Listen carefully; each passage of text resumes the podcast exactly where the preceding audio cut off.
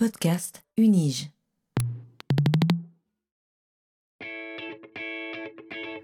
Learning from Data, le podcast sur la science des données à l'Université de Genève. These devices and machines and everything we're building these days, whether it's phones or computers or cars or refrigerators, are throwing off data. What exactly is big data? Not all revolutions are political. But this explosion of data is also raising fundamental questions.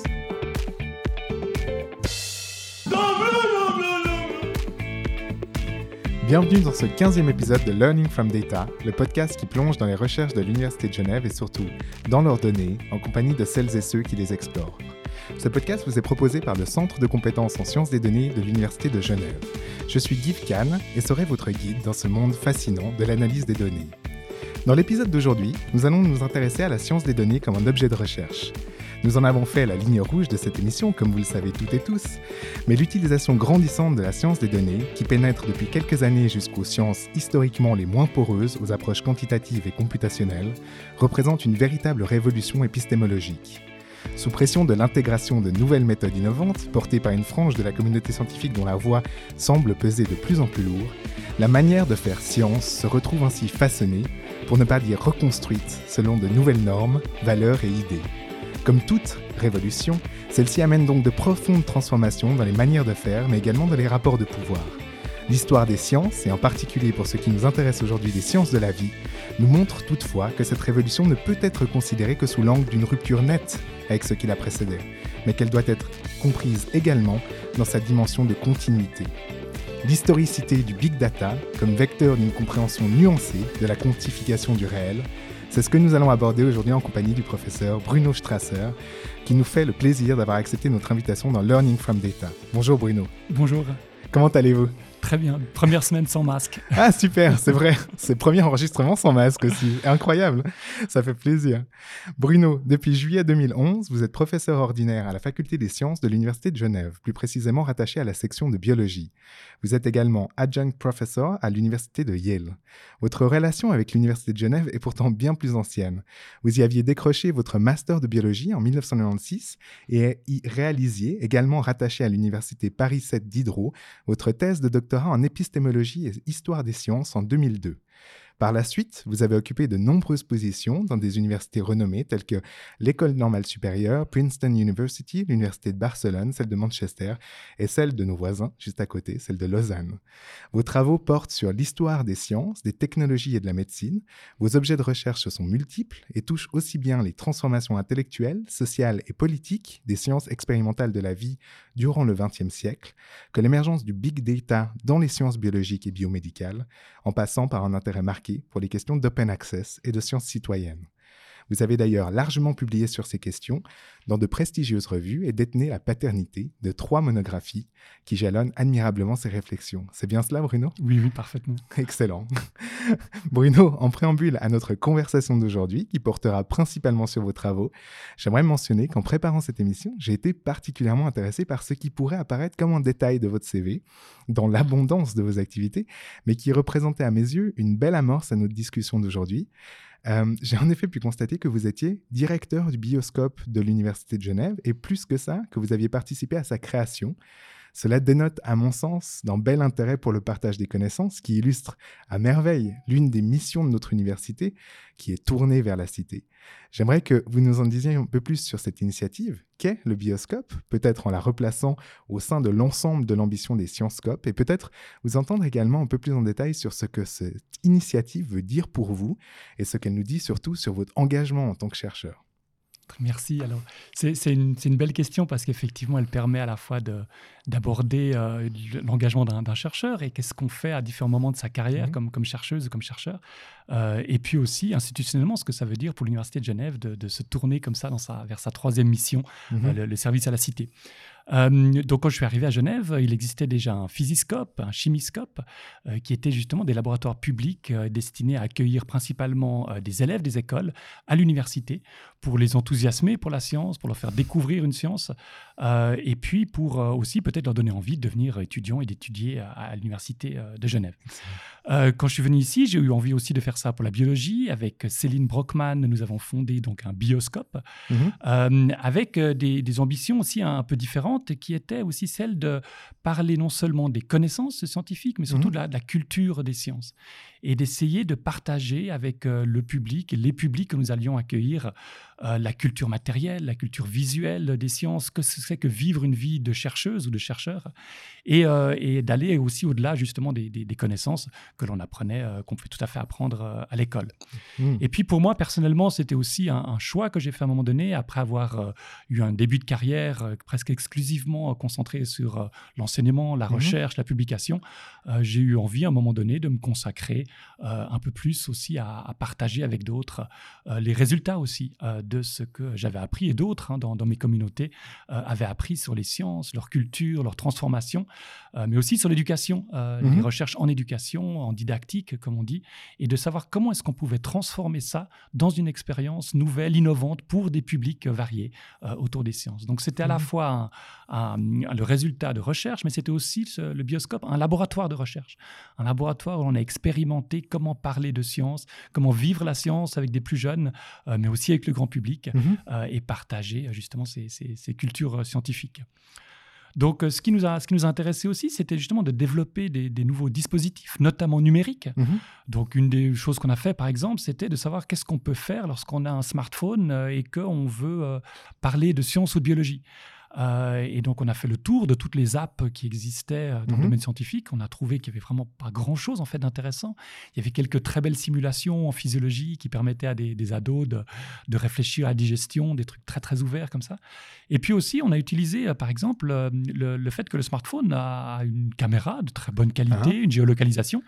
Et euh, on a trouvé, après avoir testé des dizaines de modèles de petites loupes que l'on pouvait accrocher à son smartphone, une manière de transformer son smartphone en un petit, euh, une super loupe ou un petit microscope uh-huh.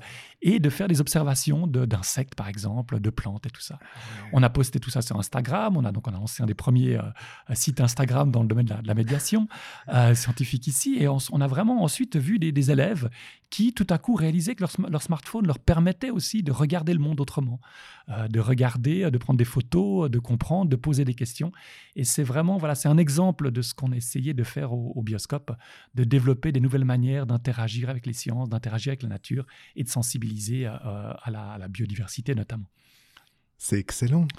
Une autre, un autre, une autre mhm. dimension qui a été importante pour nous, c'était la, la, recherche participative. Mhm. C'était de, de, dire en fait que la, la, recherche, effectivement, on a une recherche de pointe à l'Université de Genève et dans d'autres universités, mais on peut aussi, euh, à, sa, sa, mesure, hein, lorsqu'on est élève, lorsqu'on est aussi adulte ou amateur de sciences, contribuer effectivement à la science. C'est ce qu'on appelle les, les sciences citoyennes ou mhm. participatives. Et là, euh, avec Candy Sivon, euh, notamment, on a monté un, un grand projet qui s'appelait Biodiversité participative, où euh, les élèves allaient chercher des insectes ou des plantes, aussi en collaboration avec le jardin botanique. Et ensuite, euh, on extrayait l'ADN de, ces différentes espèces.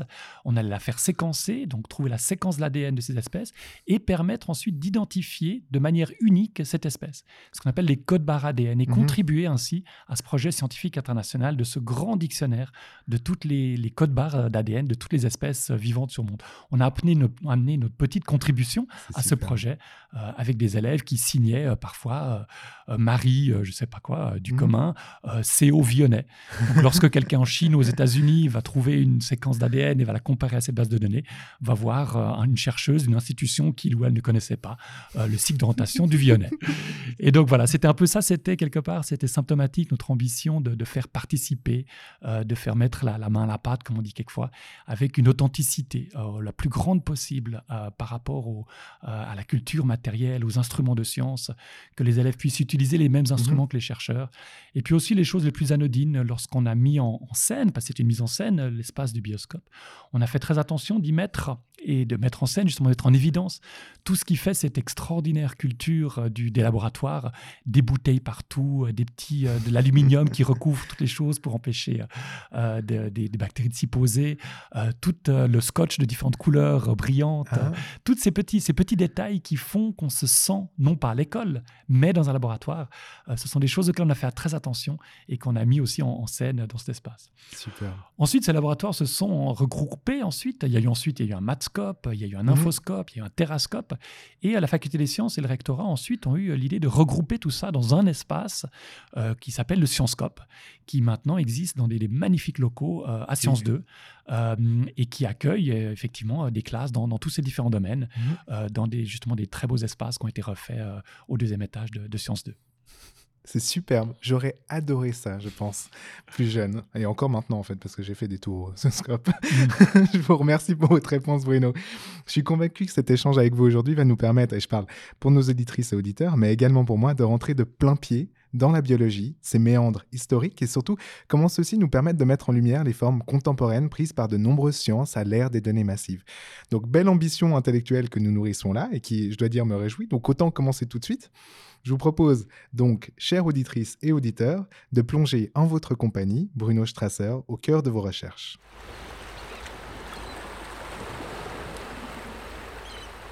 Bon, on y va?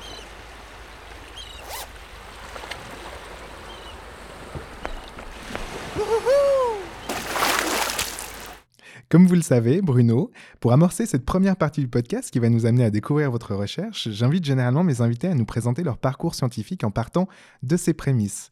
Et pour ce faire, j'aime revenir avec eux sur leur thèse de doctorat. Parfois, cela nous permet d'offrir un tremplin pour entrer dans leur recherche actuelle, celle-ci représentant autant d'illustrations, de l'approfondissement de long cours que peut demander certains objets de recherche. Dans d'autres cas, les ponts sont parfois coupés avec ces premiers objets, plus diffus, mais cela reste tout de même intéressant de savoir où s'est matérialisé en tout premier lieu une pensée scientifique, et je ne pense pas qu'un historien des sciences tel que vous me contredirait sur cette question. Donc Bruno, votre thèse de doctorat s'intitulait donc La fabrique d'une nouvelle science, la biologie moléculaire à l'âge atomique. Pouvez-vous nous en dire plus sur ce travail et sur les raisons qui vous ont amené à porter vos premiers intérêts de recherche sur ces sujets? Oui, alors pour moi, c'était un, c'était mon, mon premier travail d'historien. Donc j'ai été d'abord formé comme, euh, comme biologiste et profitant justement de, de ce que l'Université de Genève offrait comme diversité de cours, une université généraliste ou universaliste, euh, j'ai pu prendre des cours en histoire, en philosophie, Mhm. euh, donc beaucoup en sciences humaines, aussi en sciences sociales, euh, et qui m'ont donné envie, en fait, à un moment donné, de me, me tourner vers l'histoire. Et donc pour moi, c'était un premier objet de recherche historique et qui, qui dénote une, quelque chose qui est assez particulier pour euh, peut-être euh, parmi les historiens. Euh, je suis un historien du contemporain, je travaille Mhm. surtout sur le XXe siècle ou 19e, 20e maintenant, mais j'ai une passion pour le présent aussi. J'adore le- les temps dans lesquels on vit, j'ai aucune nostalgie pour dépasser.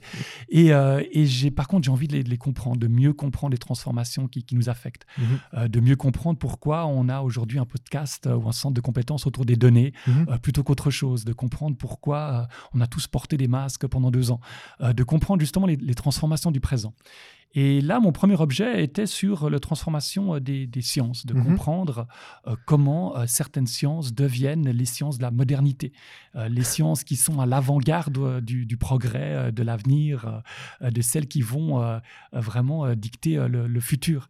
Euh, Aujourd'hui, évidemment, c'était les données. Et moi, je me suis penché sur un, un exemple plus ancien Ah, qui était la montée en force, la montée en puissance, ou ce qu'on appelait parfois la révolution euh, moléculaire. mhm. Euh, comment les sciences de la vie on se sont transformées d'une science qu'on décrivait volontiers comme étant une science naturaliste, qui se faisait dans les musées, dans les jardins botaniques, qui était surtout descriptive. On décrivait les petites bêtes et les, et- et les, et les plantes. Euh, donc évidemment, c'est une caricature, ce, ce discours. Et comment elle est devenue pleinement expérimentale, forte, puissante, et comment elle a réussi à comprendre les, les secrets du vivant à travers une étude euh, de moléculaire euh, du vivant. Ah. Donc c'était un peu le, le passage d'une science à une autre, euh, tel que c'était présenté, qui m'intéressait. Euh, parce que comme historien, ce qui nous intéresse, et je ne parle pas que pour moi ici, Mhm. c'est, moins le passé, on, on étudie évidemment surtout le passé, euh, que le changement. Ce qui Mhm. nous intéresse comme historien, c'est comme historienne, c'est de comprendre comment le- le- les mondes, euh, les cultures, euh, les institutions se transforment. Évidemment, le passé est un, est un réservoir d'expériences extraordinaires pour comprendre ça. Mhm. Et donc là, je me suis penché sur un objet d'après-guerre. Euh, 1945, c'était voilà, c'était très dépaysant euh, pour moi, une période que j'ai évidemment pas vécue euh, et que j'ai découvert à travers les archives, les lectures. Euh, et du coup, j'ai essayé de comprendre comment on est venu, on est passé de ce qu'on a appelé l'âge atomique, Mhm. une période où en fait euh, les physiciens, euh, les physiciens atomistes, comme on, les dit à, comme on dit à l'époque, euh, occupent toutes les positions de pouvoir. Le recteur d'université est un physicien, le Mhm. président du Fonds national et le fondateur du, du Fonds national est un physicien. Enfin, les physiciens sont partout. Lorsqu'en 1952, euh, le Conseil fédéral veut rencontrer un grand physicien suisse, Paul Scherrer, à Zurich, bah, c'est le Conseil fédéral qui se déplace. Le Conseil fédéral va à Zurich, c'est pas le physicien qui va à Berne. Euh, donc on, on voit à quel point, à cause des, des, euh, de l'importance sociale, politique, militaire, économique de l'énergie atomique, euh, les physiciens en fait ont, dominent complètement le, le paysage scientifique. C'est eux qui disent ce que c'est que la science. Et ça aura des conséquences sur toutes sortes de domaines, sur la philosophie des sciences, sur l'histoire des sciences, sur comment on comprend même les sciences. Et petit à petit, il va y avoir des changements. Euh, petit à petit, on voit que d'autres sciences vont s'y revendiquer euh, euh, une place plus importante, une légitimité plus importante, et la biologie va être l'une d'entre elles. Et on s'aperçoit que euh, dans les années euh, 2000, euh, le Fonds national, par exemple, dirigé à un moment donné par, euh, par une biologiste moléculaire, alors que Mhm. 50 ans plus tard, c'était un, un physicien. Donc on voit ici, et, et les médias euh, parlent évidemment que la physique a gardé toute son importance, hein, Mhm. c'est- pas ça. Euh, mais on s'aperçoit aujourd'hui que les sciences de la vie euh, occupent un peu la place qu'a occupé euh, la physique euh, dans l'après-guerre. Et aujourd'hui, c'est peut-être la science des données qui va remplacer euh, euh, les, euh, justement ces, ces sciences de la vie, ou peut-être autrement, dans une nouvelle combinaison, Mhm. euh, à l'avant-garde, si vous voulez, à la fois de la science et des préoccupations euh, sociales. Donc c'est ça qui m'a ça qui m'a intéressé. euh, Excellent. ce- C'est clair. Donc, bah, d'une manière justement tout à fait holistique, pour revenir sur, ce que, sur le tableau que vous brossiez, c'est qu'à la suite de cette thèse, qui a été justement transformée en ouvrage par ailleurs, vous allez poursuivre la réflexion engagée dans plusieurs publications sur des questions relatives à la relation changeante entre laboratoire et clinique et l'émergence des explications génétiques des maladies, à la transformation de l'industrie pharmaceutique, au rôle de l'instrumentation en sciences, à la mémoire collective des sciences de la vie, à la professionnalisation de la biologie moléculaire dans la période post-guerre en Europe et sur le rôle de la science comme un instrument de politique extérieure pour la Suisse durant la guerre froide.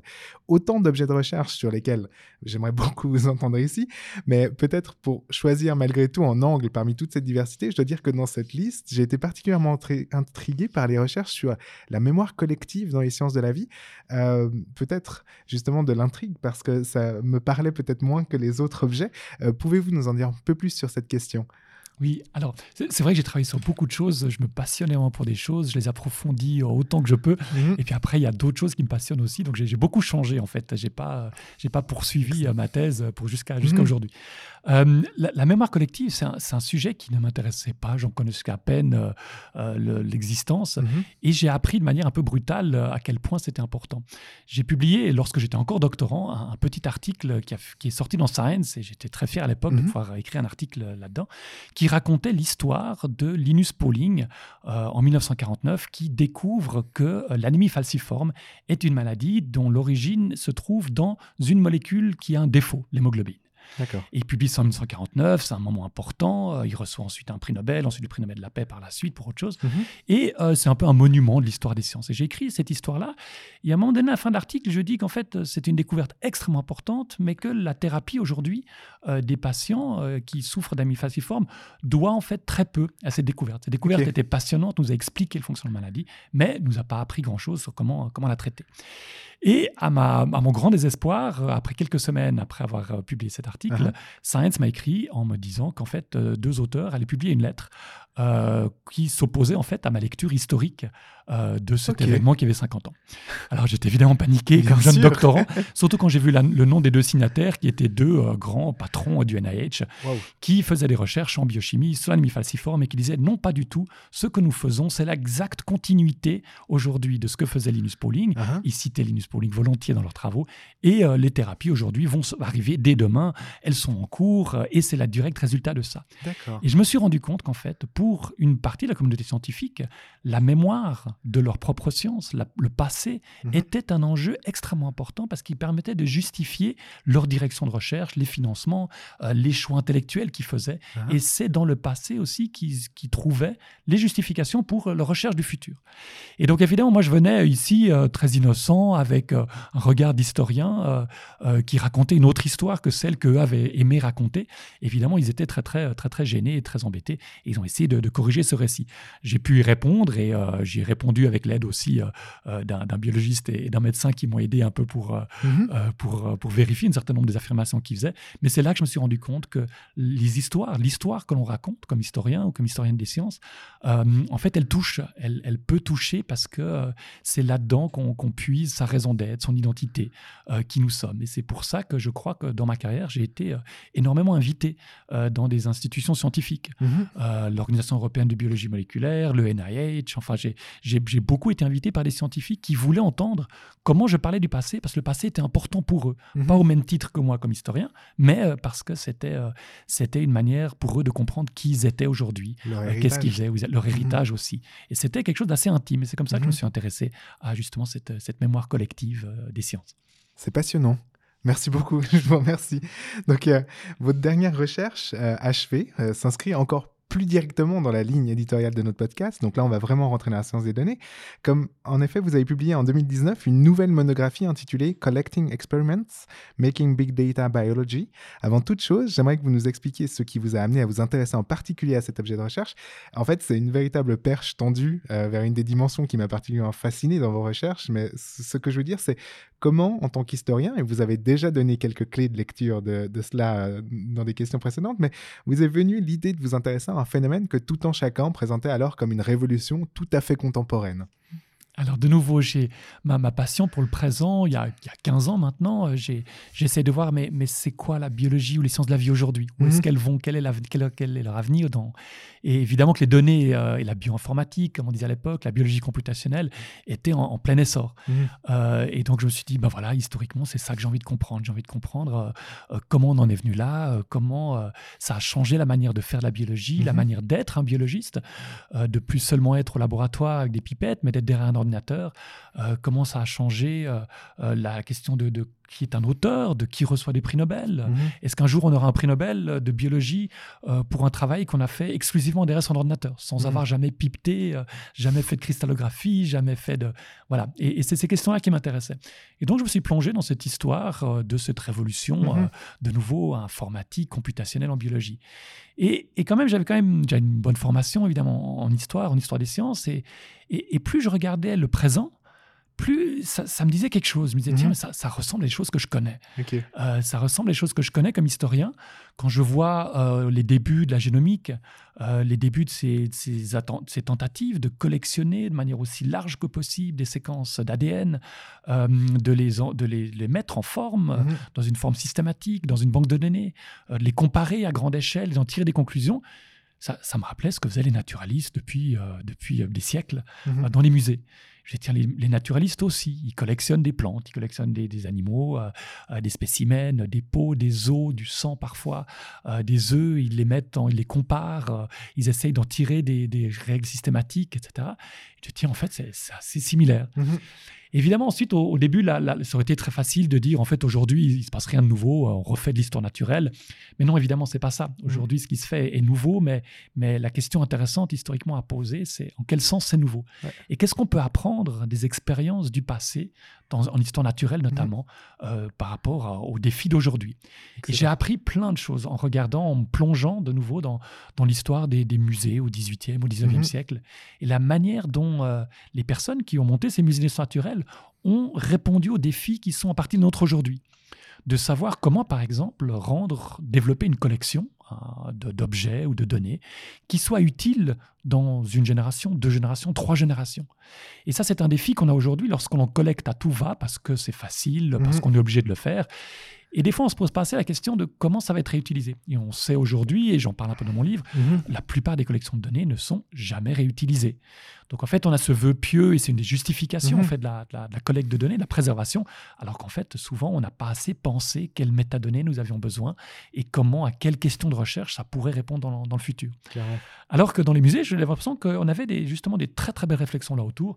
Euh, le musée, un musée d'histoire naturelle à Berkeley, le, Museum of Vertebrate Zoology, Hein autour de 1900, euh, se développe, collectionne toutes sortes de, de- de- de vertébrés évidemment, mais aussi euh, euh, il y a des plantes et on s'intéresse à leur distribution. À la- on note à quelle altitude elles poussent, on note aussi les saisons, quand Mhm. on les trouve, et on note tout ça, c'est des métadonnées qu'on enregistre aussi. Et un siècle plus tard, on peut réutiliser ces mêmes questions pour poser, s'intéresser au changement climatique. Et le fait qu'une question scientifique essentielle aujourd'hui, auquel on n'avait absolument pas pensé en 1900, Mhm. ait pu être, a, a pu être comprise aujourd'hui à travers cette collection, montre à quel point ils avaient pensé justement l'importance de ces métadonnées euh, qu'il fallait collectionner aujourd'hui. Et quelque part, euh, ce livre est une réflexion là-dessus, Hein euh, sur comment en fait on peut aussi apprendre du passé, quelles expériences aujourd'hui nous avons dans, dans le monde des données, et qu'est-ce qui se passe lorsque le monde des données aujourd'hui touche les sciences expérimentales, Mhm. des sciences qui ont été extrêmement individualistes, qui n'avaient pas du tout cette euh, notion du collectif, du commun, qui était très présent dans, dans les sciences naturelles, euh, dans lesquelles on, on faisait souvent des ouvrages collectifs, où c'est évident que lorsqu'on écrivait un ouvrage de botanique euh, au 19e, ça reflétait le travail de toutes les botanistes, les botanistes amateurs, Mhm. qui avaient amené des données. Et aujourd'hui, lorsqu'on fait ça avec des données euh, expérimentales, on se retrouve un peu coincé parce que euh, chacune des personnes qui a séquencé un gène, qui a séquencé une protéine, qui a déterminé sa structure, n'a pas forcément envie qu'en fait quelqu'un écrive euh, une monographie ou un article scientifique qui explique euh, euh, ses résultats. Les résultats appartiennent à celui qui les produit dans les sciences expérimentales. Mhm. Donc on a des enjeux euh, de authorship, enfin d'autorité de, de la personne qui est l'auteur justement d'une euh, euh, d'une euh, découverte ou d'un résultat, qui, qui, qui crée toutes sortes de tensions aujourd'hui. Et on l'a bien vu dans le cas des, des projets génome humain, de ces grands projets de données, on a tout le temps des conflits, des tensions autour de qui est auteur de quoi.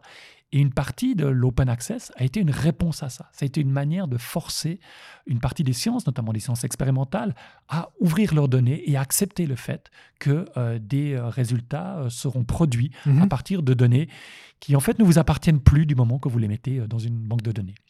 Donc je me suis intéressé dans ce livre sur une histoire qui évidemment puise ses racines euh, au XVIIe, au XVIIIe Mhm. siècle euh, et au XIXe siècle, mais surtout quand- centré sur le XXe et s'intéresse à comment les sciences de la vie ont développé des nouvelles collections, euh, des collections de protéines, des collections de sang, des collections euh, d'ADN, ensuite des collections de données, Mhm. et comment ils ont géré ces enjeux justement de propriété des données, à qui ça appartient, avec qui on partage, qui est l'auteur, etc. Toutes des questions qui me sont, m'ont été soufflées soit par des journalistes qui me Mhm. posaient des questions à ce sujet, soit par la lecture de Nature, de Science au quotidien, Mhm. euh, où chaque semaine je voyais que c'était ça qui posait problème dans la recherche. Et chaque fois, je pensais pouvoir y apporter un éclairage différent euh, à travers un, un regard euh, historique. Donc voilà ce que j'ai essayé de faire dans, dans ce livre. C'est super, merci beaucoup parce que votre réponse couvre en fait finalement quelques-unes des questions que je vais euh, égrener à partir de maintenant, mais c'est c'est très bien parce que ça nous a donné un premier avant-goût et euh, j'aimerais rentrer un peu plus en détail justement dans le, dans le contenu de ce, ce- ce livre au travers de quelques thématiques choisies. Donc euh, là, finalement, une des premières ambitions de vos travaux sur le thème a donc été d'historiciser le big data et il vous est vite apparu que plus qu'une révolution qui naîtrait d'une rupture marquée, nous étions en ce qui concerne la biologie, qui constitue votre champ de recherche, en présence d'une évolution témoignant d'une forme de continuité des dynamiques déjà en présence. Et la notion que je trouvais particulièrement intéressante de data deluge, euh, qui accompagne celle de big data, n'apparaît selon vous pas comme une nouveauté, c'est-à-dire ce déluge de, données, cette, euh, cette abondance, massification, mais marquerait finalement plusieurs moments historiques qu'il s'agit de garder à l'esprit pour comprendre la véritable portée de la transformation en cours.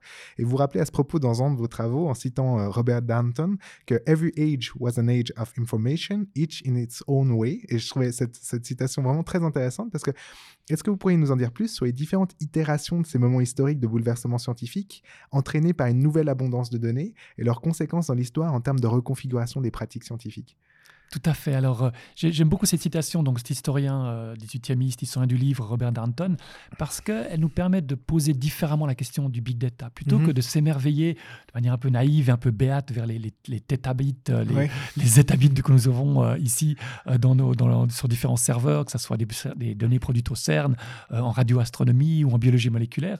C'est, je pense que c'est important de, de, de regarder dans le passé et de voir est-ce qu'il y a d'autres moments au cours de l'histoire où on s'est senti également submergé par les Mhm. données.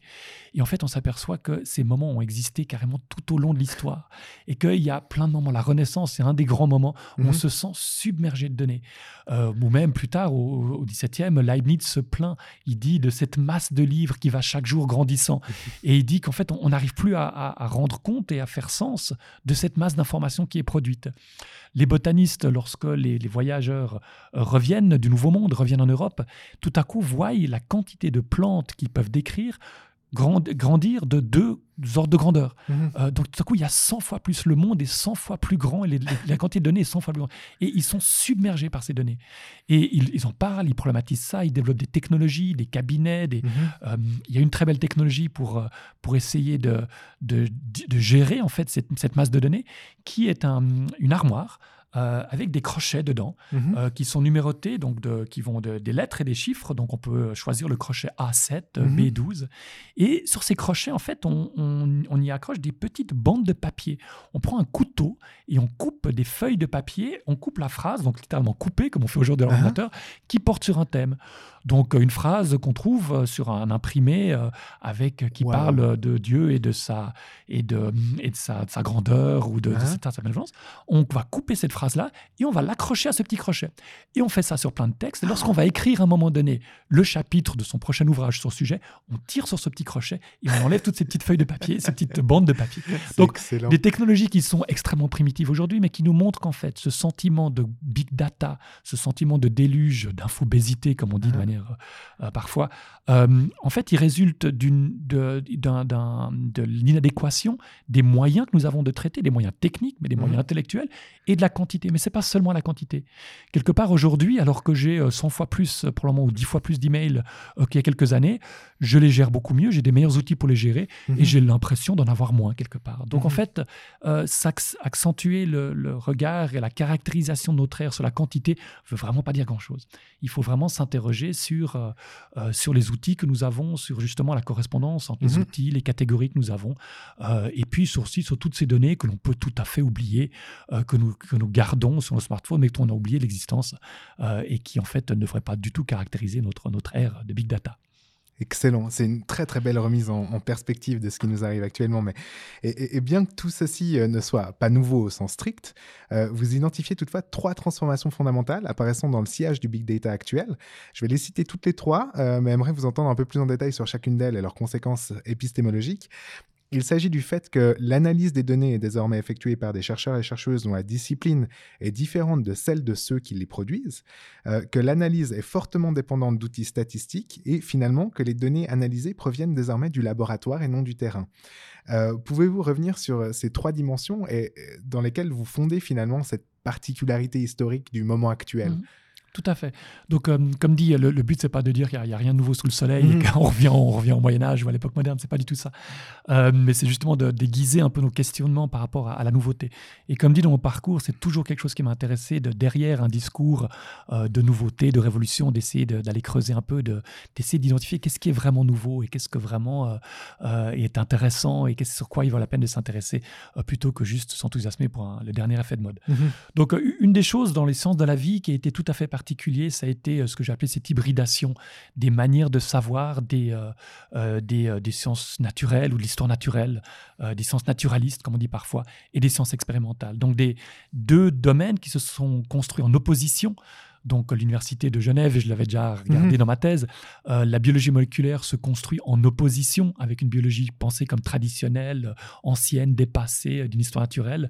Euh, à Harvard également, hein, donc lorsque euh, la biologie moléculaire s'institutionnalise, c'est Jim Watson qui, qui Mhm. devient un peu le- le- l'emblème de cette nouvelle biologie moléculaire à Harvard, qui est nommé à Harvard en 1966.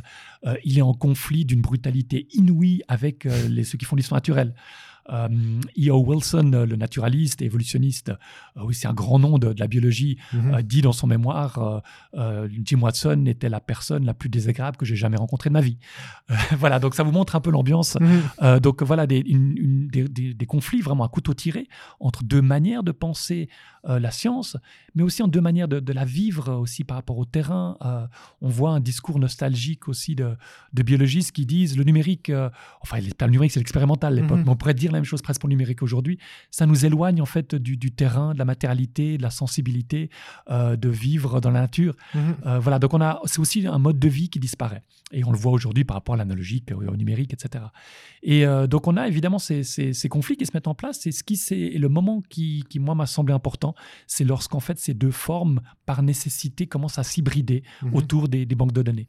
Euh, les naturalistes font aussi leurs banques de données, euh, les, euh, les expérimentalistes font aussi les leurs, elles se retrouvent interconnectées, chacun et chacune apporte euh, ses, propres, euh, ses propres normes, ses cultures de ce que c'est qu'un auteur, de à qui appartient les données, Mhm. de comment on travaille ensemble. Euh, toutes ces choses-là sont des cultures scientifiques très diverses euh, qui s'hybrident à un moment donné autour de justement de, de ces bases de données que les naturalistes connaissaient bien et que les expérimentalistes découvrent à ce moment-là. Alors c'est un processus qui se fait pas de manière très pacifique, hein, Mhm. il est plein bourré de conflits comme je disais, mais qui aujourd'hui et ça aujourd'hui se, se- se pacifie d'une certaine manière et se voit dans des choses toutes simples mais auxquelles on est, on, on est habitué aujourd'hui. Par exemple, lorsque vous publiez euh, un article scientifique euh, qui euh, comporte des données, euh, vous êtes obligé, c'est une condition à la publication, de les déposer dans une banque de données. La raison pour laquelle euh, ça- cette, cette règle et cette norme a été mise en place, c'est parce que jusqu'ici, euh, les scientifiques expérimentalistes publiaient volontiers les résultats, mais gardaient volontiers euh, les données sous le coude, euh, au cas où ils en auraient besoin un autre jour, ou ils publieraient un autre article, mais souvent les données n'étaient pas accessibles. Et la seule manière, quel- quelque part, de forcer en fait les scientifiques à faire le pas, de partager leurs, do- leurs données ouvertement, c'était de conditionner la, la publication à, à ce partage des données. Mhm. Et donc, les expérimentalistes avaient la reconnaissance qu'ils souhaitaient, la publication et le crédit qui va avec, en échange de quoi ils devaient partager euh, les données avec d'autres, ce qui permettait ensuite cette dynamique vertueuse euh, de comparaison des données, de possibilités de biologie computationnelle, Mhm. etc. Donc, c'est ces hybridations de différentes manières de savoir, de différentes cultures, euh, qui constituent aujourd'hui, je pense, la- le, le propre de cette, de- des sciences de la vie. Bien sûr, bah, je vous remercie. Et peut-être sur euh, le fait que justement l'analyse soit de plus en plus fortement euh, dépendante d'outils statistiques, euh, c'est-à-dire cette place justement de, plus en plus importante des, sciences statistiques et sciences computationnelles dans, dans la biologie. Ça, vous, vous, enfin, quelle est votre, quelle est votre, votre analyse de la situation par rapport à cela? Parce que c'est, c'est impor- c'est- à mon sens, c'est intéressant dans le sens où c'est quelque chose que vous avez observé en biologie, mais qui, par la force des choses, s'observe également dans d'autres sciences. Puis ça va peut-être nous amener à notre prochaine question qui sera plus sur euh, comment vous voyez la généralisation en fait de, ce, de, ces, de ces tendances. À la quantification est aussi une tendance historique lourde, Mhm. très forte dans, dans l'ensemble des sciences. hein. Et, et là, donc, je ne vais pas rentrer dans le détail de ce que les statistiques ont pu faire euh, à la Mhm. biologie, mais, mais ce, qui, ce qui est intéressant ici, c'est que vraiment, le- c'est les infrastructures qui ont permis aussi ça. Vous ne pouvez commencer à faire de la, la statistique, du statistique de manière intéressante et poser des questions intéressantes aux données lorsque vous en avez une quantité suffisante. Euh, et euh, ça, c'est de nouveau les infrastructures qui l'ont permise. Donc, euh, ce qui m'a intéressé dans, justement dans ces changements euh, euh, historiques, c'était euh, ces infrastructures. Ces infrastructures que on finance pas volontiers parce qu'à la fois elles sont chères, elles semblent qu'il va falloir les financer pour l'éternité, euh, et puis on préfère financer un, un projet et en même temps on en a besoin. Et j'ai étudié un peu comment le, le NIH, euh, la NSF euh, et d'autres institutions de recherche se sont résolus à un moment donné à, à devoir financer ces, ces- ces choses qui ressemblaient un peu à des musées, euh, des musées de données ou des cimetières de données, euh, un peu à contre-cœur, Ah. parce qu'en fait on réalisait que ça allait permettre en fait ces nouvelles sciences computationnelles. Et c'était quelque chose qui n'était pas du tout dans les logiques des agences de, de financement de la recherche. Donc vraiment un, un accent sur, sur ces infrastructures qui semblent banales, qui semblent un peu ennuyeuses, mais qui en fait sont, sont passionnantes du dedans et essentielles à, à la recherche aujourd'hui.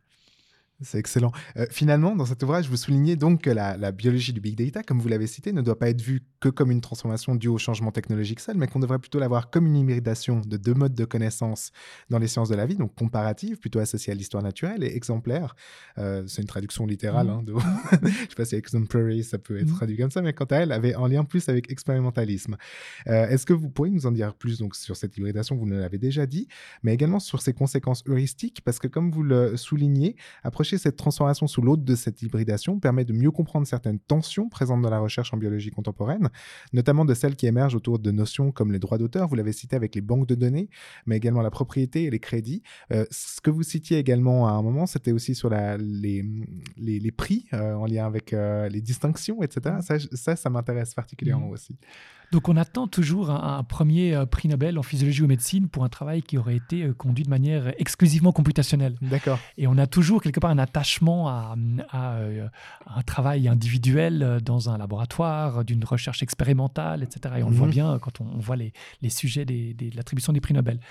Ce qui est intéressant et qui, en fait, le, ce qui se passe aujourd'hui avec l'essor justement des, de la science des données, c'est qu'on ça met en évidence ou en exergue une tension qui a toujours existé dans les sciences, à savoir la reconnaissance individuelle versus le travail collectif. Mhm. Tout le monde sait que chaque prix Nobel a pu faire son travail grâce à des équipes, euh, mhm. grâce à des doctorants, des doctorants, des techniciennes, des techniciens, tout un ensemble de personnes et tout un ensemble de collègues. Et pour finir, c'est une, deux, trois personnes qui reçoivent le prix. Donc on a une notion hyper individualiste de la reconnaissance et du crédit, de l'attribution du crédit scientifique, et une réalité hyper collective du travail scientifique. Mhm. Et en fait, les sciences des données mettent ça en exergue au carré quelque part. Et on s'aperçoit qu'en fait, ça devait devenir extrêmement difficile d'attribuer du crédit scientifique parce qu'il faudrait l'attribuer aussi à toutes les personnes qui ont produit les données, qui les ont organisées, à toutes les petites mains, euh, parfois, comme on les appelle, de, des curatrices, des curateurs ah. qui les ont mises en forme. Un métier que je trouve passionnant et, je trouve qu'il mériterait une étude ou un livre à, lui tout seul. Euh, toutes ces personnes qui, prennent soin en fait des données euh, et puis qui, qui deviennent qui sont complètement invisibles. On ne les voit pas, mhm. elles figurent à peine dans les, publications scientifiques. Donc euh, c'est ça que j'ai trouvé intéressant aussi dans cette hybridation aujourd'hui. Elle nous, elle nous pousse à repenser euh, comment on attribue le crédit euh, pour les travaux scientifiques. Excellent. Tellement, tellement de mmh. thématiques vraiment passionnantes. Enfin, et, sur ce thème du big data, finalement, j'aimerais avoir votre avis sur une question qui apparaît en prolongation de vos travaux. Est-ce que vous pensez que les résultats de votre recherche sur les sciences de la vie peuvent être généralisés aux autres sciences? Et si oui, dans quelle mesure? Euh, En fait, comment percevez-vous les dynamiques de l'utilisation toujours plus marquée des méthodes quantitatives et computationnelles dans des sciences qui jouissaient d'un héritage plus marqué par des méthodes qualitatives telles que les sciences sociales ou humaines en fait? Tout à fait. Donc, on, le voit tout à fait dans, les sciences humaines et sociales, par exemple en, histoire, euh, que, mhm. voilà, que je, connais bien. Et, dans mon, dernier projet de recherche, qui était un, un ERC Consolidator Grant, on a, on a mélangé les méthodes Cali et Conti, si vous voulez. Mhm. On a fait une prosopographie gigantesque de 10 millions de personnes. On a scrappé des profils sans fin en ligne, euh, au moment où, en fait, les, règles aussi qui permettaient ou, ne permettaient pas euh, de, de, scraper des données changeaient. Donc, voilà, un, un projet très quanti d'analyse de réseau et tout ça. Et puis ensuite, aussi une partie très traditionnelle de lecture, de lettres, euh, mhm. de rapports, de, une, approche sur l'individu. Donc voilà, ces, tensions existent de la manière aussi euh, euh, forte en sciences mhm. humaines, en particulier en histoire. On s'aperçoit que beaucoup de recherches en humanité numérique des fois font un peu l'économie de, des questions historiques auxquelles elles sont censées répondre. Mhm. Euh, elles arrivent avec un outil et à la fin de l'article qui décrit ce nouvel outil, elles concluent si seulement on avait une question, on pourrait y répondre. voilà, c'est un peu une boutade et, cette, critique, je l'adresse aussi à moi-même. Hein. Mhm. Euh, on s'enthousiasme assez vite pour les outils, pour ce qu'on peut faire, parce que euh, les, instruments scientifiques, les données sont présentes, elles sont faciles à, à collecter, etc. ce qui est, je pense, le plus intéressant et ce qui est vraiment, je pense, aussi intéressant ici à l'Université de Genève, c'est cette possibilité de, faire un retour entre, entre le qualitatif et le quantitatif. Mhm. Euh, le quantitatif qui, par moi, parfois, permet d'identifier des signaux faibles. Euh, tout à coup, quelque chose, un, petit groupe euh, de chercheurs quelque part, un article qui a, été, qui a été un peu plus cité que ce qu'on aurait imaginé.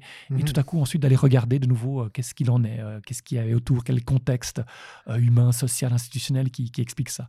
Donc cet aller-retour est, peut-être ce que je peux souhaiter de mieux, en fait, à la révolution numérique, mhm. beaucoup plus qu'une fuite en avant euh, du digital, du virtuel euh, ou l'intelligence artificielle, qui, à mon avis, va être passionnante pendant quelques années et ensuite va exploser comme une bulle spéculative dans, dans une décennie ou deux. Mmh c'est clair. Merci beaucoup.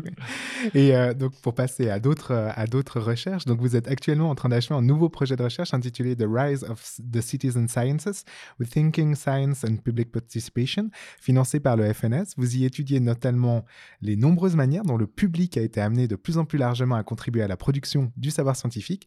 Euh, est-ce que vous pourriez nous en dire un peu plus sur ce projet et sur les étapes de cette évolution historique, ainsi que sur les profils et dynamiques qui caractérisent ces différentes étapes? Oui, alors c'est une autre, très large, euh, très large mais c'est quelque chose qui est, qui est tout à fait connecté à, à notre âge des données. Pensez aujourd'hui aux personnes qui euh, construisent euh, des petits capteurs ou achètent des petits capteurs de, de qualité de l'air, des particules dans l'air, et ensuite mesurent la qualité de l'air dans leur rue, dans leur quartier, partagent les données en ligne et aident des groupes euh, activistes ou militants à utiliser ces données pour ensuite revendiquer une meilleure régulation de la qualité de l'air, par exemple. Mhm. Donc on voit ici les technologies du numérique, euh, la, la collecte de données faite par des amateurs de sciences euh, qui en fait euh, permettent de, de produire des savoirs scientifiques qui ont ensuite un effet euh, politique ou idéalement un effet politique. Mhm. Et donc c'est ce qu'on appelle les sciences participatives, les sciences citoyennes, euh, qui se font beaucoup dans le domaine de la biodiversité, mais aussi dans les questions environnementales, de qualité de l'air et d'autres. Et ça m'intéressait. Ça m'intéressait parce que de nouveau, comme historien, c'est quelque part, c'est une anomalie. Depuis le 19e siècle, la science devient un métier, Mhm. un métier professionnel. On est payé pour faire de la science. Avant, c'est pas le cas. hein. Newton, Galilée, ils, ils font pas de la science comme hobby, mais presque. hein. Ils font d'autres choses à côté, Mhm. euh, mais sûrement des choses plus sérieuses. Euh, ce qui se passe euh, à partir du 19e, ça devient un vrai métier. On fait de la science ou on n'en fait pas. Et, et donc, on a une grande division entre les sciences professionnelles et les amateurs. Mhm. Et aujourd'hui, on commence, ces frontières commencent à s'estomper un petit peu. On a une revendication pour toutes sortes de raisons, pour euh, démocratiser la science, comme on dit, pour essayer de rétablir une confiance entre les publics euh, et, et les sciences. Euh, on essaye justement de, de permettre au grand public de faire science. Un peu ce que j'ai fait aussi à mon échelle Mhm. euh, au, au bioscope, mais mais il y a plein d'initiatives de, de cet ordre-là. Dans des hackerspace euh, où on essaye avec des imprimantes 3D de reconstruire des choses, de construire des instruments scientifiques, d'avoir des laboratoires de biologie moléculaire ouverts au grand public. Mhm. On en trouve à Berlin, à Brooklyn, euh, un peu partout. Euh, et euh, c'est vraiment une tendance qui, qui essaye voilà, de, de partager différemment de la science, de permettre à d'autres personnes de faire la science. Et le numérique, évidemment, a une place importante à jouer parce que ça, ça facilite quelque part la production, l'analyse de données. Vous pouvez accéder à des bases de données scientifiques à travers votre, Mhm. vos, vos- vos smartphones, etc. Des, les sciences produisent aussi des quantités de données énormes, on l'a Mhm. bien dit. hein. L'astronomie, par exemple, produit des grandes quantités de, de- de données. Euh, des données, des images, par exemple, des images de galaxies. Mhm. Et un, un groupe à Oxford a pensé, en fait, à faire appel au public pour aider à classifier ces galaxies. Mhm. Euh, et donc, le soir, chez vous, dans le métro, dans le bus, dans le tram, vous, vous allez sur votre smartphone, vous regardez les images de galaxies et vous les classifiez. Euh, Est-ce qu'elles tournent à droite? Est-ce que c'est une spirale barrée? Est-ce que c'est une forme irrégulière? Et vous contribuez comme ça, en fait, à, analyser des données scientifiques et vous contribuez à des réels projets de recherche euh, Mhm. scientifique.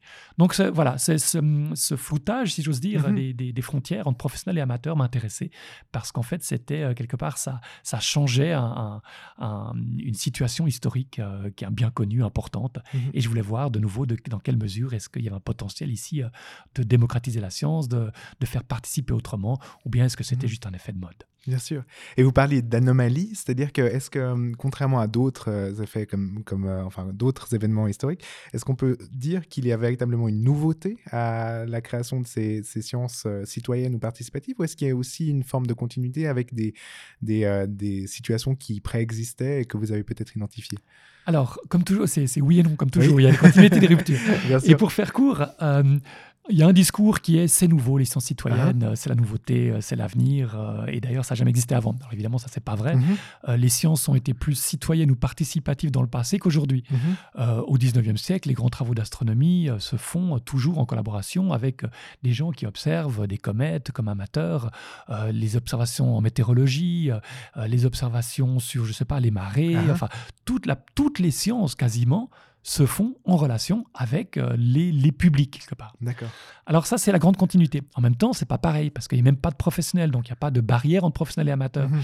Et donc, en fait, euh, euh, les, les médecins, les marins, les, euh, les pasteurs qui collectionnent des données sur, euh, sur leur environnement euh, naturel euh, contribuent à la science à un moment donné où la science n'est pas instituée comme aujourd'hui. Mhm. Donc, évidemment, c'est aussi différent euh, d'aujourd'hui. Mais euh, voilà, il y a quelque part le, le siècle le moins participatif de toute l'histoire a été le XXe siècle. Le XXe siècle a été le siècle qui a le plus partagé d'un côté les experts et d'autre côté les profanes. Euh, une image de ça euh, que j'ai en tête quand, quand je vais parler de ça, c'est le docteur Strangelove dans euh, Docteur Folamour hein, en oui, français, qui est typiquement cet expert scientifique au service du gouvernement gouvernement, complètement détaché des réalités du quotidien, des réalités humaines, mhm. et qui n'a aucun intérêt pour ce monde-là, et qui est en fait la caricature de cet expert professionnel, très professionnel dans ce qu'il fait, qui calcule le nombre de morts, etc., qui aura en cas de conflit nucléaire, mhm. et qui ne se préoccupe pas et ne veut pas du tout être impliqué avec le reste de la société. Et donc, en fait, c'est cette période-là qui peut-être est en train de, changer aujourd'hui euh, et on est en train de venir vers, vers autre chose. Ok, excellent. Et justement, donc, euh, en termes de méthodologie, vous parliez, euh, cette recherche est également très intéressante parce que vous l'avez, cité, mais vous avez mené une étude prosopographique de participantes et de participants en ligne sur plus de 10 millions d'utilisateurs et d'utilisatrices. quelles sont les méthodes en humanité numérique pour la recherche historique que vous avez dû développer pour mener à bien cette partie de la recherche et quels ont été les principaux défis que vous avez dû relever?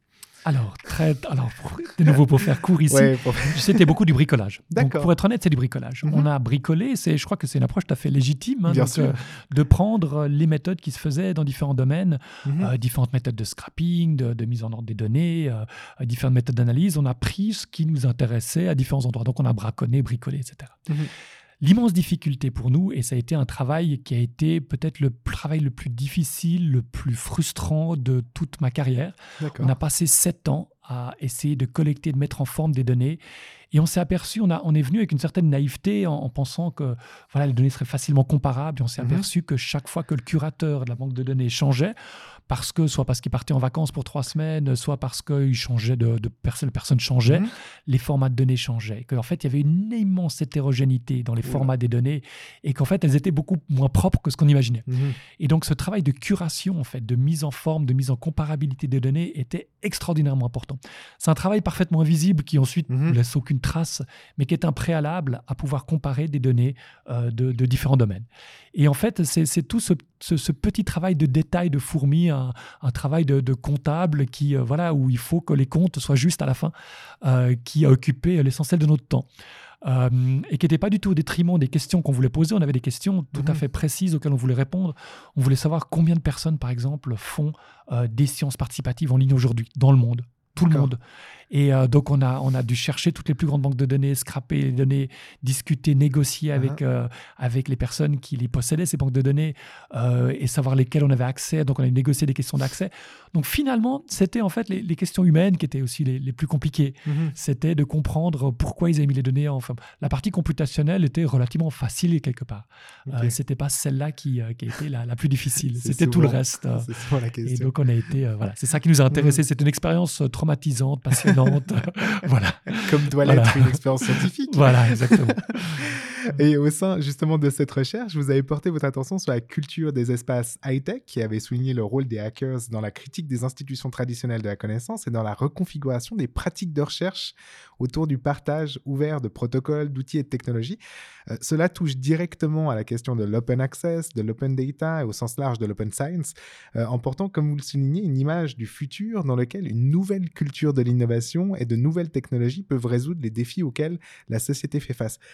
Y a-t-il véritablement une révolution, une disruption profonde dans cette forme de contestation, c'est-à-dire de récupération aussi par euh, toute la, société et les citoyens lambda, euh, qui est offerte par une démocratisation de la science? Alors ça, c'était exactement la question qu'on a essayé de se poser au, début de, ce, gros subside que j'ai reçu mhm. pour étudier les sciences participatives, de savoir quelle est la signification et quelle est l'importance contemporaine, aussi historique évidemment, de ce phénomène. Et puis la conclusion, six ans plus tard, euh, ou presque sept ans plus tard, euh, c'est euh, c'est pas tout à fait ce que disait Boileau, que de loin c'est quelque chose, de près ce n'est rien. c'est pas tout à fait ça, mais quand même pas loin. Ça reste extrêmement marginal. L'attention apportée par les médias ou portée par les médias à ces questions de participation, de sciences citoyennes a été énorme. Il y a eu vraiment. Mhm. mais quand on regarde le nombre de personnes impliquées, ça reste extrêmement modeste on s'aperçoit que les formes d'interaction des publics avec la science passent beaucoup plus par des visites le dimanche au musée d'histoire naturelle, par la lecture de National Geographic, mhm. euh, par la lecture de la recherche ou de Sciences et Vie, euh, qu'elles euh, ne passent par, euh, par cette implication directe dans les, sciences mhm. participatives. Donc les sciences participatives ont une visibilité immense aujourd'hui. On en parle beaucoup. J'ai été interviewé je ne sais combien de fois à la radio, à la télévision sur ce sujet. mais c'était beaucoup. Mais on s'aperçoit que en fait ça, ça touche une, une minorité. Ce qui ne veut pas dire que c'est pas important. Euh, mhm. C'est un laboratoire, je pense. Pour moi, c'est un laboratoire d'expérimentation de manière de faire science, de manière d'interagir, de manière de travailler avec des autres, de travailler avec des Mhm. amateurs, euh, des manières de collaborer. Et une des expériences qui ont souvent aussi mal tourné, qui ont aussi montré des formes d'exploitation, euh, d'exploitation du travail euh, des citoyennes, des citoyens, du genre euh, apportez-moi vos données, une fois qu'on les a, on, on en reste là et on part en courant avec. Voilà, donc quelque part aussi des formes d'exploitation et parfois des, des projets extraordinairement, des projets magnifiques où en fait on s'aperçoit que les scientifiques sont prêts aller vers le public sans avoir déterminé a priori une question de recherche et construit cette question de recherche avec le public. Et on s'aperçoit qu'en fait, une- pour ça, il faut une immense humilité. Parce Mhm. qu'évidemment, il y en a un ou une qui a un doctorat, qui est professeur dans une université prestigieuse, et qui va vers quelqu'un qui a rien de tout ça et lui demande quelle est la question scientifique que vous auriez envie de poser avec nous? Et donc, il faut une grande humilité. Et pour moi, c'est ça qui me touche, en fait, personnellement, Mhm. dans, dans ces approches-là. C'est euh, cette volonté, en fait, de, de mettre à l'écart euh, son doctorat, son titre de professeur, et, et d'essayer de, voilà, de, de penser avec d'autres qui voient le monde différemment. Mhm. Et même s'ils ne le voient pas comme vous, s'ils le voient de monde moins scientifique que vous, de les, les prendre au sérieux, de- d'écouter. euh, et on s'aperçoit que c'est une expérience extraordinaire. Un exemple, un, un projet Mhm. qui existe en ce moment qui s'appelle CoFish est un projet que le, finan- le Fonds national a finalement réussi à, à accepter de financer parce qu'en fait, il n'avait pas de question de recherche. Donc, il l'a refusé à, à juste titre. hein. Bien sûr. Et finalement, on a réussi à les faire accepter qu'en fait, le but, c'était de développer une question de recherche avec des pêcheurs du lac, des pêcheurs professionnels, des pêcheurs amateurs et des biologistes sur la conservation et la pêche durable dans le lac Léman. Et euh, le projet est en cours, il marche magnifiquement bien, c'est une expérience humaine et scientifique extraordinairement intéressante qui permet justement de, de se mettre à, à l'écoute euh, d'autres personnes, de construire from bottom up, hein, vraiment depuis le début, euh, une recherche participative en commun, avec des outils numériques qui sont, qui sont là, mais qui n'est pas du tout dans simplement utiliser les publics pour récolter des données ou les analyser. Excellent. Merci beaucoup. Et, finalement, justement, à l'autre, à l'autre côté du spectre, c'est-à-dire vous montrer justement euh, dans, dans ce travail que de l'autre côté du prisme, la participation publique à la science est utilisée stratégiquement par les États-nations et par la Commission européenne en tant qu'outil pour restaurer la confiance dans la science et dans l'expertise scientifique.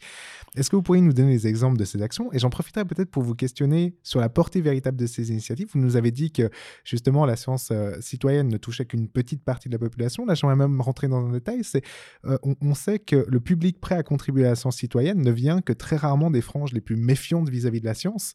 Euh, est-ce que finalement, on retrouve, est-ce qu'il y a une véritable utilité à cette stratégie d'inclure des gens si finalement c'est des personnes déjà convaincues?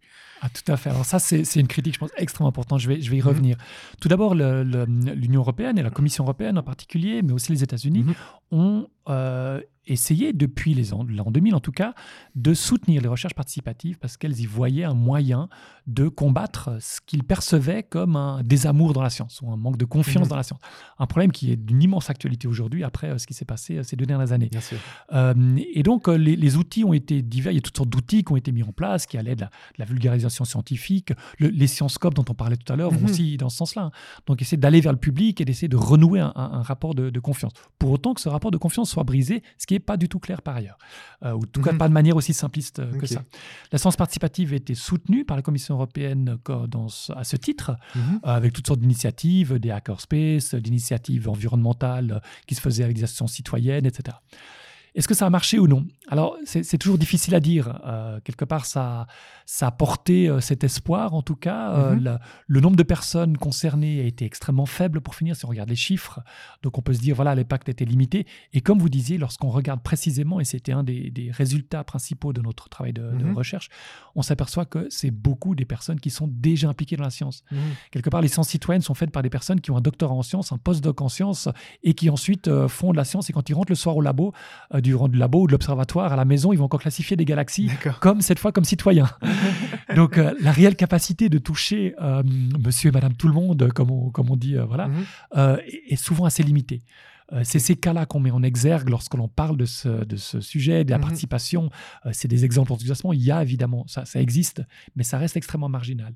Et peut-être qu'il faut justement repenser les formes de participation qui permettraient euh, de, faire, de, de faire cela, d'impliquer un Mhm. plus grand monde. Mais ça, ça va vouloir dire aussi venir avec une humilité immense. C'est vraiment de, renoncer à tout ce que l'on croit savoir sur comment il faut faire de la science, de dire peut-être qu'on peut faire de la science autrement, peut-être qu'il y a d'autres règles d'objectivité, euh, peut-être qu'il y a d'autres manières de faire science qui sont aussi valides, mhm. euh, différentes des nôtres, parfois choquantes, parfois on a des doutes, est-ce que c'est vraiment de la science ou pas?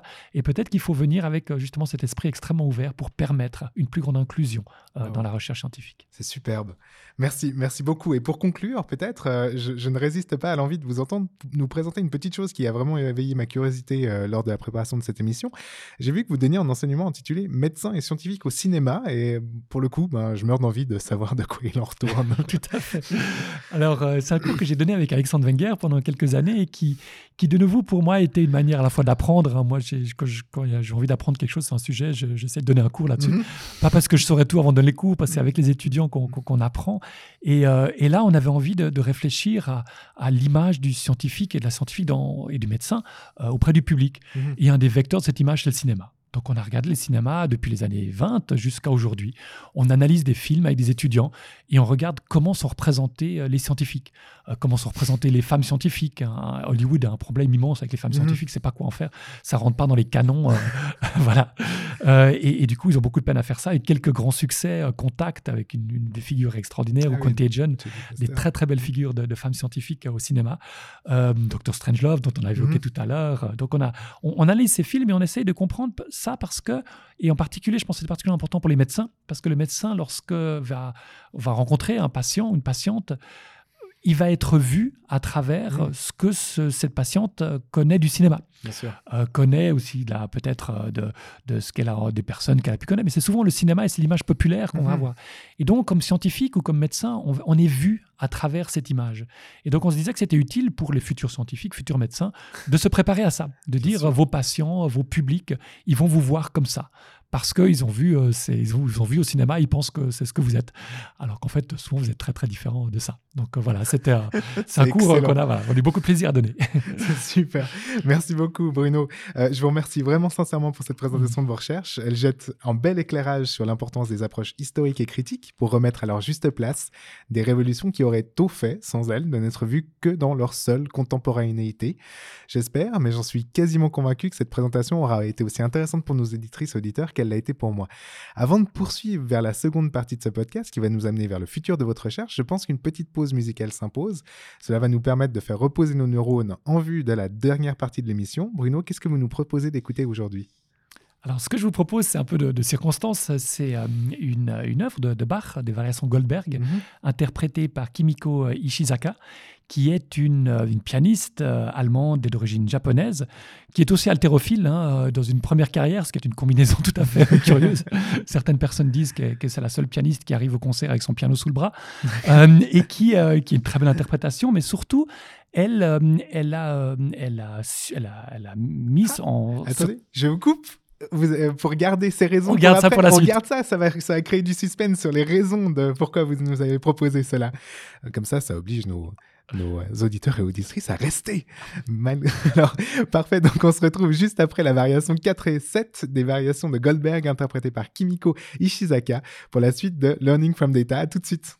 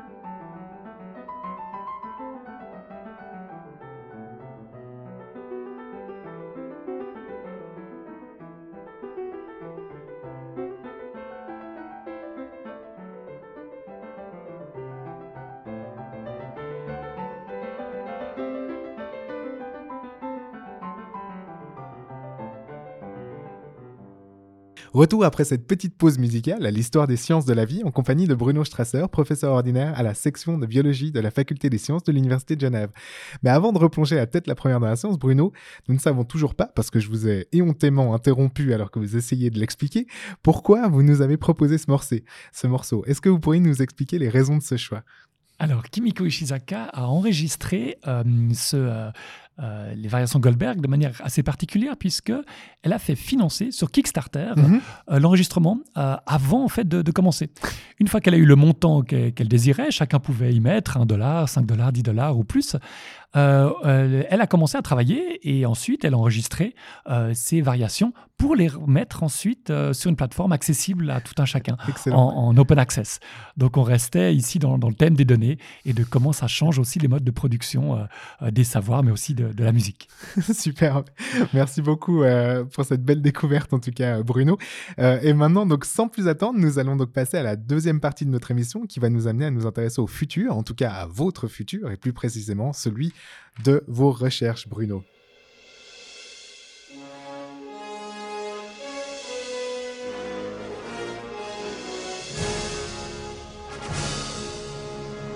Le futur de la recherche.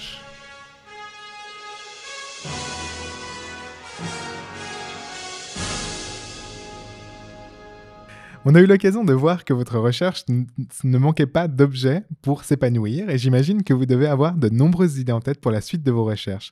Bruno, est-ce que j'oserais vous demander de nous livrer ici en exclusivité quels seront les prochains objets qui animeront justement cette recherche?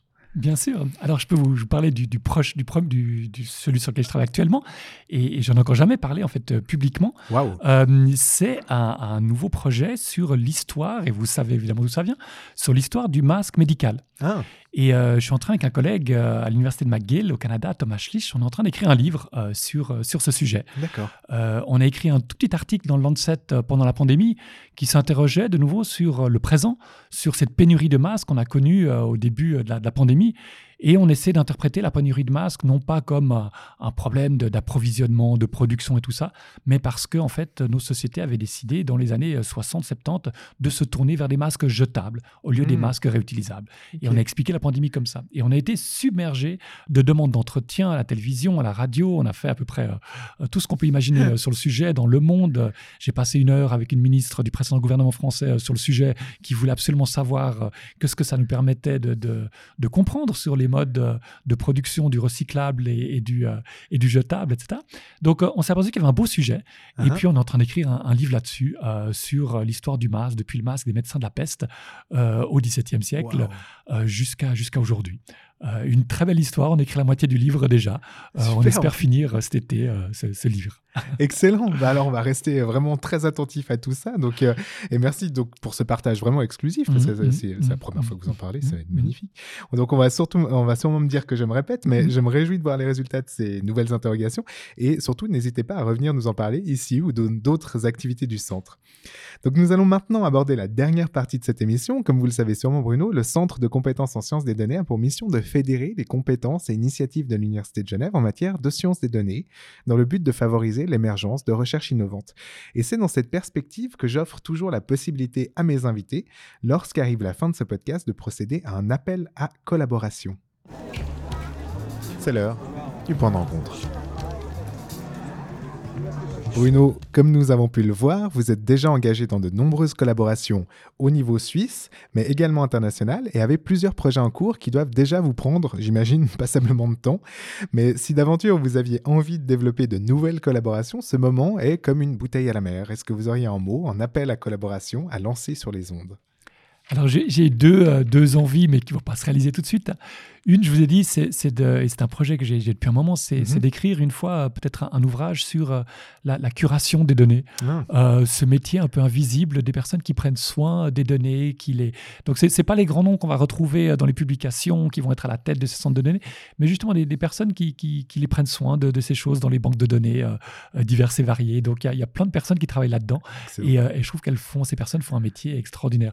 Et l'autre domaine, c'est des personnes qui s'intéressent, c'est un des prochains prochain sujet sur lequel j'aurais aimé vous travailler, qui est sur la réparation mhm. et sur des gens qui réparent dans le domaine aussi de l'informatique, des sysadmins qui réparent des problèmes de réseau, toutes les personnes qui, qui font de la, de la maintenance. Mhm. Ils ne créent, c'est pas une grande découverte, c'est pas, mais c'est ce travail aussi du quotidien qui fait que les infrastructures que nous avons fonctionnent ou fonctionnent pas, mais fonctionnent le plus souvent.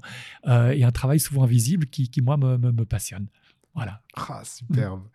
Euh, bah merci beaucoup, Bruno. Merci beaucoup de tout cœur, Bruno Strasser, d'avoir accepté de partager vos recherches avec nous aujourd'hui dans ce 16e épisode de Learning from Data. Comme d'habitude, je vous propose que nous nous consolions de l'atteinte de la fin de cet épisode en vous invitant toutes et tous à vous diriger vers la page web du professeur Bruno Strasser sur le site de l'Université de Genève.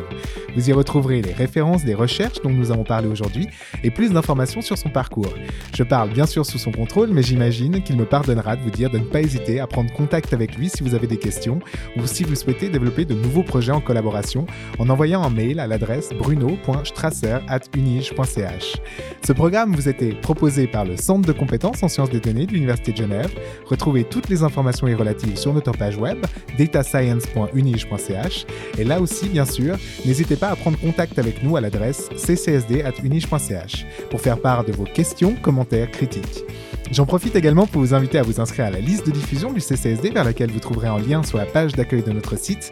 Si vous avez aimé ce podcast, nous organisons une multitude d'autres activités auxquelles vous êtes bien entendu toutes et tous plus que bienvenus.